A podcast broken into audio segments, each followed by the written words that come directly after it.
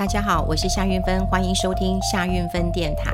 好，今天要跟大家聊一个抓交替的故事。哈，这个也蛮好玩的，当然不是啊，农历七月，我想很多人可能听过抓交替啊。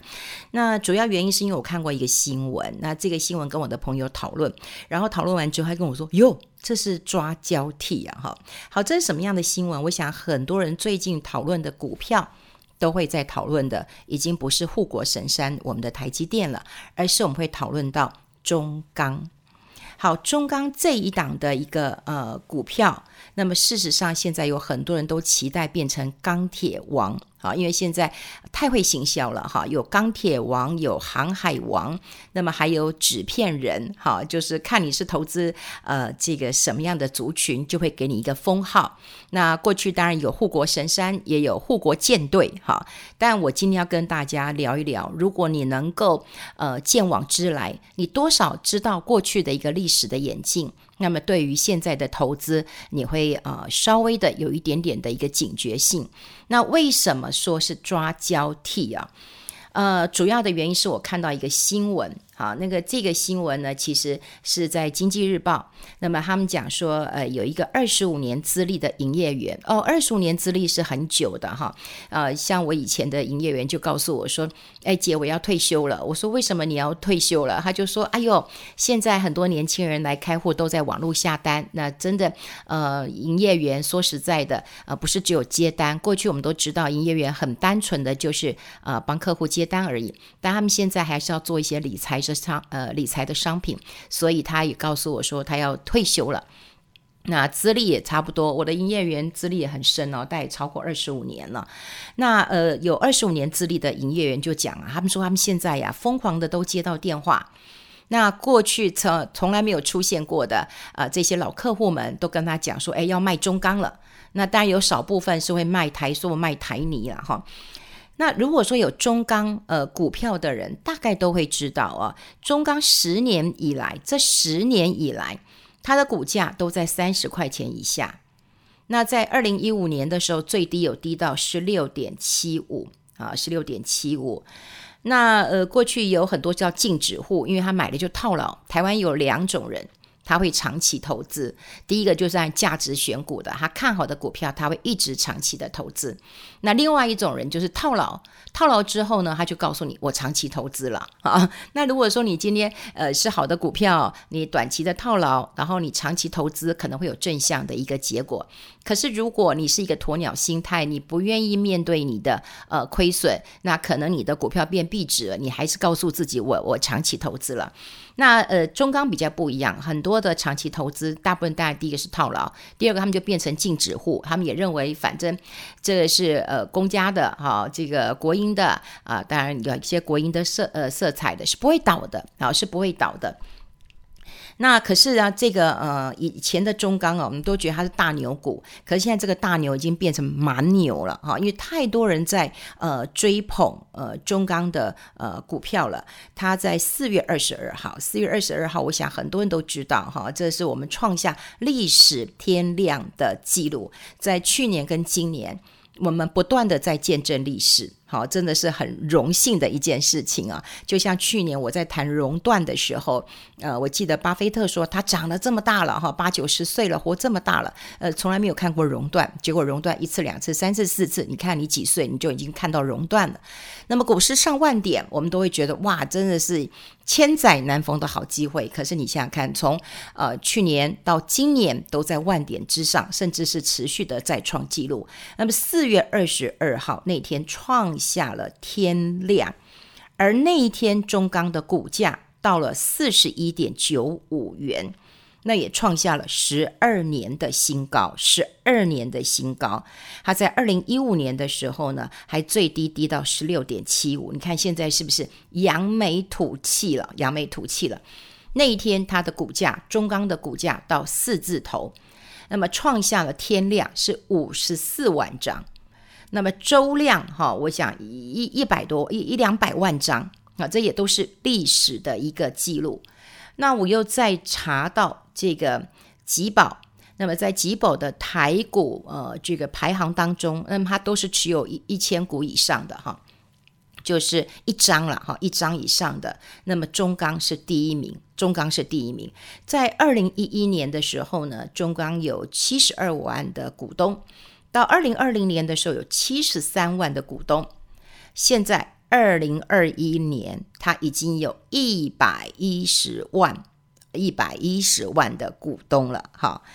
那呃，这个我们以台湾一千两百万这个嗯有证券户的哈有开户的人来讲，你是不是十个人，那么就有一个人是有中钢的？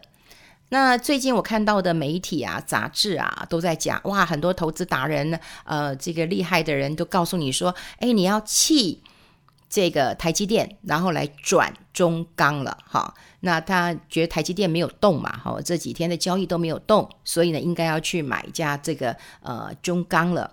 但事实上，大家一定要记得一件事情，好，在长久以来，中钢为什么有这么多人现在要卖？我们来讲一个历史故事，所以我说啊，投资当然你要看眼前的消息，眼前当然有利多消息啊，因为在呃美国拜登呃这个政府现在就在推啊、这个基础的一个建设，那么这个基础建设当然对于钢铁啦是需求其实是非常非常的高的，所以这当然是一个很重要的题材。另外钢价也是上涨，这些都是题材都没有错。可是我要跟大家讲的一件事情啊。就是，如果你是买错的，你一套套十年、十二年，你才会解套哦。你不要以为，好，你你这个呃，这个现买现赚啊。当然，我们呃会找一集跟大家聊聊当冲的事情。但我们先来讲，就是很多人说啊，我要长期投资了，或者我要存股了。我们来先来讲一讲上一波那么中钢的一个涨幅啊。呃，中钢的涨幅在二零零一年的时候，但 EPS 很重要了哈，EPS 它呃零点八二元，但到二零零七年的时候呢，中钢的 EPS 到四点九九元，哦，这是不是一个非常非常高的一个记录？是非常好的记录，那么也是一个呃最好最高的一个记录。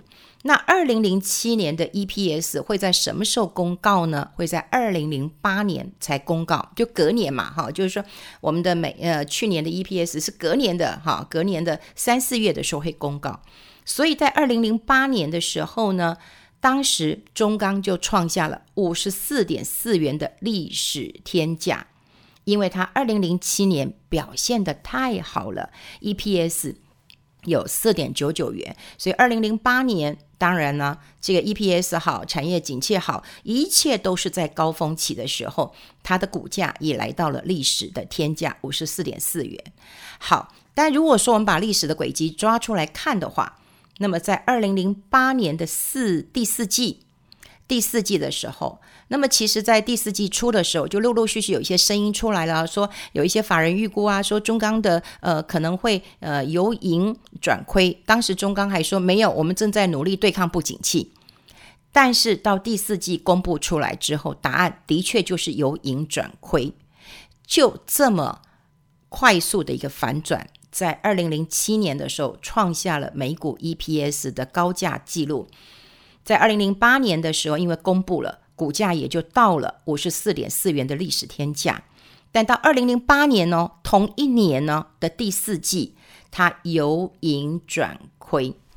好了，由盈转亏之后，你看这是不是已经套牢很多人了？因为你如果是在二零零，不管你在二零零七年、二零零八年买的，你可能都有是套牢的几率是比较大的，因为股价再也没有到。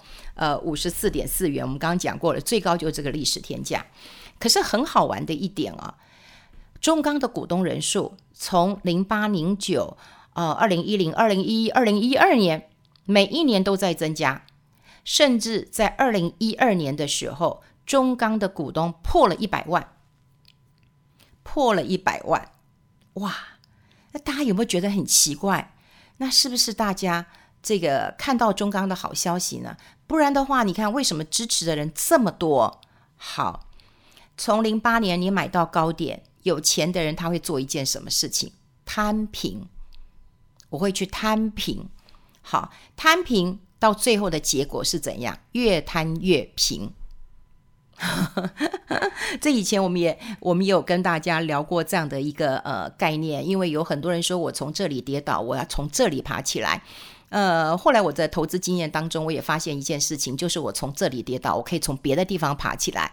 因为如果你在这个地方跌倒，你也许你就是爬不起来，好，你就爬不起来。但是如果你能够停利，你能够停损，你能够从有东山再起的本钱，你可以从另外一个地方爬起来，那当然是关键了。可是如果你一路死呃死守的话，你前面。这个已经套牢在高点，你后面又没有多余的资金可以再进入，你的压力就会很大。所以你想想看，从你二零零八年的高峰下来之后，为什么这么几年的时间，股东还就破了百万呢？因为大家都想要摊平，套牢的人都想要摊平。好，已经到了一百万了，那你有没有想过？现在到二零二一年的时候，股价又来到四十一点九五了。你等了十年了，你可能可以解套了。你当然打电话给你的营业员啊，就是说赶快吧，我要卖掉了，我已经受不了了，我已经持那么久了。四月二十二号那时候，它创下新高，所以有这么多的人去买卖股票，不是去买股票。好，所以我们现在看到一个关键点了，在景气好的时候，我们常讲景气循环股最吊诡的是什么地方呢？是你的获利高峰，你的获利高峰，然后 EPS 这么高，换算下来，你的殖利率八趴，哎，很高哎，每个人都想要去买哎，这个时候，如果它的景气循环走下来了，那么就是你套牢的开始，那你要套多久呢？像现在套十年，所以我常跟大家讲啊，就是说，呃，夏虫遇冰啊，就是你现在看过的大多头都在一万点，你就不会想到说，哎，它如果跌到一万点之下会是个什么场景？你无法去想到。就像说夏天的虫，你跟他讲冬天有多冷，他无法感觉的。可如果你经历过的人，你就会知道。那当年我也讲过，呃，金价的问题啊，就是我爸爸帮我买了一个。金呃，就金手环，我觉得很多的父亲母亲都会帮女儿买一对镯子，那么在她出嫁的时候，呃，就送给她。我爸爸当然也做这件事情啊。那有很多人也问我说：“哎，那那个黄金怎么投资？”我就会举那个例子，但以后我会跟大家讲这个例子。那父亲买的镯子，我当然不会去卖。可是你要知道，父亲买那个镯子一套也是套十几年。虽然我不会卖，可是他买在一个非常非常高的点。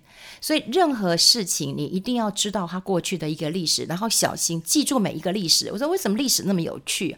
记住每一个历史，你才会知道该怎么样去做一个投资啊。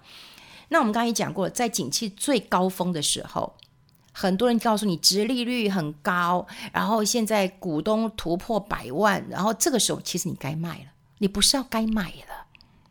好，那呃，最近当然有很多人买钢铁，甚至就是说啊，我是由台积电这个呃去去买这个中钢的，这个我我当然见仁见智，我不评论每一个人的投资策略，但我只要分享真正的钢铁人到底是谁，谁这么厉害。会去买这个钢铁股，当然第一个你有看到了钢价这个上来很好，你有做功课啊，你有看到钢价。第二个我们将刚讲过了，这个拜登有有提出来，就是他要做这个新的基础呃这个建设，那当然带动了钢价的一个呃上涨，这也是有可能，这也是一个好的题材。可是我觉得最厉害的钢铁人，我要说的是丰兴钢铁。丰兴钢铁啊，它一样是做钢铁的，可是呢，它在二月、三月的时候，它竟然去买了中钢跟东钢的股票。那么总共呢，他投资了六六亿七呃六点七七亿。哈，我查了资料，六点七七亿。呃，这两天我看他的报酬率超过五十趴了。你说他是不是真正的钢铁人？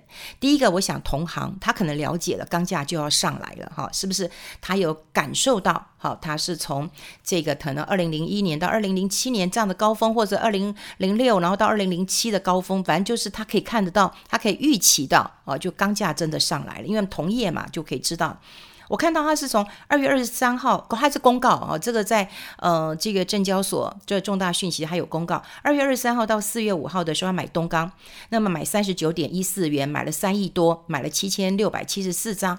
三月二十六号到四月六号，他买了这个呃中钢，买了一万四千六百七十张，啊、呃、也买了三亿七呃左右，所以总共大概花了六六点七七亿元。好，我将念完之后，我要跟大家讲，你有没有注意到我刚刚讲的重点了？它的成本在哪里？丰兴买了这么多啊，这个中钢，它的成本在二十五点七左右，他买东钢，他买的成本大概三十九点一四，所以你现在当然可以去看，就是说啊，如果呃这个钢铁的一个报价如果有下来，要是我会看，我会看什么？我会看到丰兴什么时候卖？如果他卖了，那是不是表示一个高点到了？一个高点到了。那为什么我刚刚讲过说我的朋友啊，这个他会说，哎，这个是抓交替呀、十年前套牢他呃，十年前套牢中钢的人，他等了十年了，他等了十年了，终于量也出来了，价也出来了，他觉得他可以解套了。我告诉各位啊，大家都说他有配息啊，他有配息，可是呢，你知道他的配息从你二零一二年你进场，一直到二零二零年之前啊，就算加上配息，你都是套牢的。你不要把自己当成鸵鸵鸟，说，哎，没有，他有配息啊，我应该是没有赔，应该，好、哦，不知道，因为有很多人就跟我讲说，我应该是有赚。我说你有赚，应该是一个暂存的概念。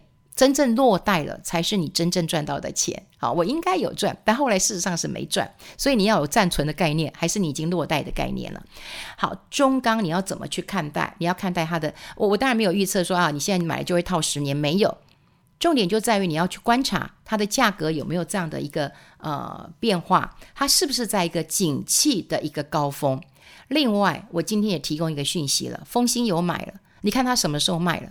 你大概就可以跟着他的脚步去卖，这超级大户诶，而且他已经知道这个同行的一个，我想他就算没有呃什么什么内线，他也可以用他的专业判断啊，所以他可以知道到底什么时候卖啊。那这个就是我们在看待这个中钢，那么套牢了十年，那么报纸有写啊，大牛变成了呃蛮牛了哈。那当然加上今年啊、我想中钢它的它每一年都很有意思啊，就是。他的那个呃股东会的纪念品都非常非常的特别，那有很多人都会因为说啊这个股东会纪念品，然后去买股票。那之前我也跟大家讲过了，就是真的，如果你要赚钱会比较重要，你的股东会纪念品 就算再漂亮，我我觉得你也不用为了。这个股东会纪念品去买，而是你要思考一下中钢的前世今生，在一个景气循环的高峰当中，通常都是要卖的时候。如果在这个时候你去接的话，那你就要有更高的风险意识，因为你可能会套牢很久的。所以你一定要了解价格的变化、景气的循环，这个很重要，不要被。这个因为它的 EPS 很高，被它的直利率所蒙蔽了。因为每次的景气循环股，不止中钢，所有的景气循环股都是会是这样的一个轮回的。好，这个先跟大家来做一个呃提醒了。好，因为我觉得呃是不是抓交替，当然我们是一句玩笑话。不过真的要了解一下，人家套了十年了，这个时候要卖了，那你就要更能够知道景气的一个变化到什么样的一个节骨眼了。好，希望喜欢今天的节目，我们下次再。再见喽，拜拜。